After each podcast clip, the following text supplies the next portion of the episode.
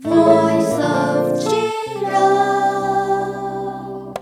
Stay tuned at midday. Listen up right away. Hello everyone. My name is Hansel.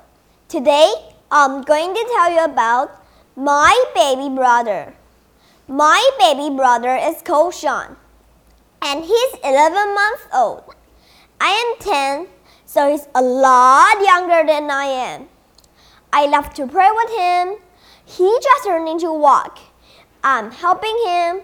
He walks a few steps and then sit down with a bump. It's funny to watch him. Usually, he does not hurt himself. He cannot speak yet. He can say some sound. He says Dada a lot.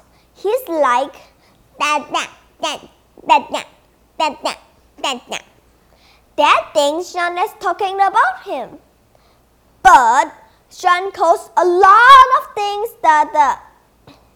I help mom feed Sean at breakfast time. He's a very messy eater. He sits in his high chair and bangs his ball with his spoon. Yesterday, he got cereal in my hair.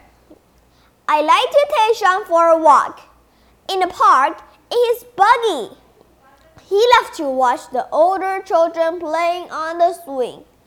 He laughs loudly when they swing high. Babies develop quickly at Sean's age. Every day he can do or say something new.